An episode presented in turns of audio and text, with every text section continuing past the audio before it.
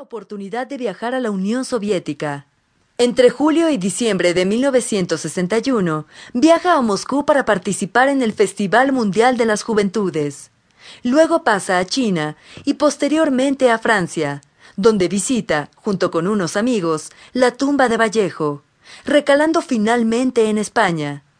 Hacia 1962 ingresa al Ejército de Liberación Nacional, organización política de extrema izquierda que tenía entre sus filas a Héctor Béjar, Alain Elías, Edgardo Tello, Juan Chang, quien posteriormente se uniera al Che Guevara en Bolivia, entre otros. Este grupo se sentía identificado con la Revolución cubana y con su famoso lema Patria o muerte. Heró, ya un tanto más imbuido en la ideología socialista, renuncia al movimiento social progresista y en su carta de renuncia manifiesta al respecto la falta de una ideología coherente. Es el planteamiento falso de este llamado socialismo humanista, lo que está condicionando toda marcha del movimiento y que lo lleva a una praxis equivocada. Yo no creo que sea suficiente llamarse revolucionario para hacerlo.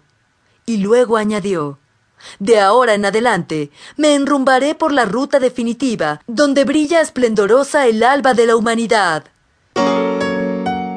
Rodrigo Machado En aquel mismo año de 1962, el joven Heró recibe una beca para seguir estudios de cinematografía en Cuba, y de ese modo, junto a otros jóvenes que se habían visto favorecidos por la beca, parte hacia Arica, al norte de Chile, donde son recibidos por miembros del Partido Comunista de aquel país. En esa ocasión, trabaría conocimiento con Salvador Allende, quien años más tarde llegaría a ser presidente de Chile. Al llegar a Cuba, conoce en La Habana la Plaza de la Revolución, cuya experiencia lo llevaría a decir, al ver el monumento a Martí, vi al apóstol en piedra para siempre. Como miembro activo del Ejército de Liberación Nacional y viendo los cambios operados en la sociedad cubana a partir de la Revolución, Javier Heró vislumbró que los cambios no se darían sin antes tomarse medidas profundamente radicales, y desde aquel momento asume el seudónimo de Rodrigo Machado. En Cuba, Javier no abandona la poesía y sigue escribiendo con fruición. Un poema representativo de esa época es Explicación. Antes hablé del río y las montañas, canté al otoño, al invierno, maldije al verano y a sus ritos. Hablé, pasé, pisé otras tierras, dije paz en Moscú, en plazas, en calles y puentes. Hoy hago otra cosa. El hombre de la revolución.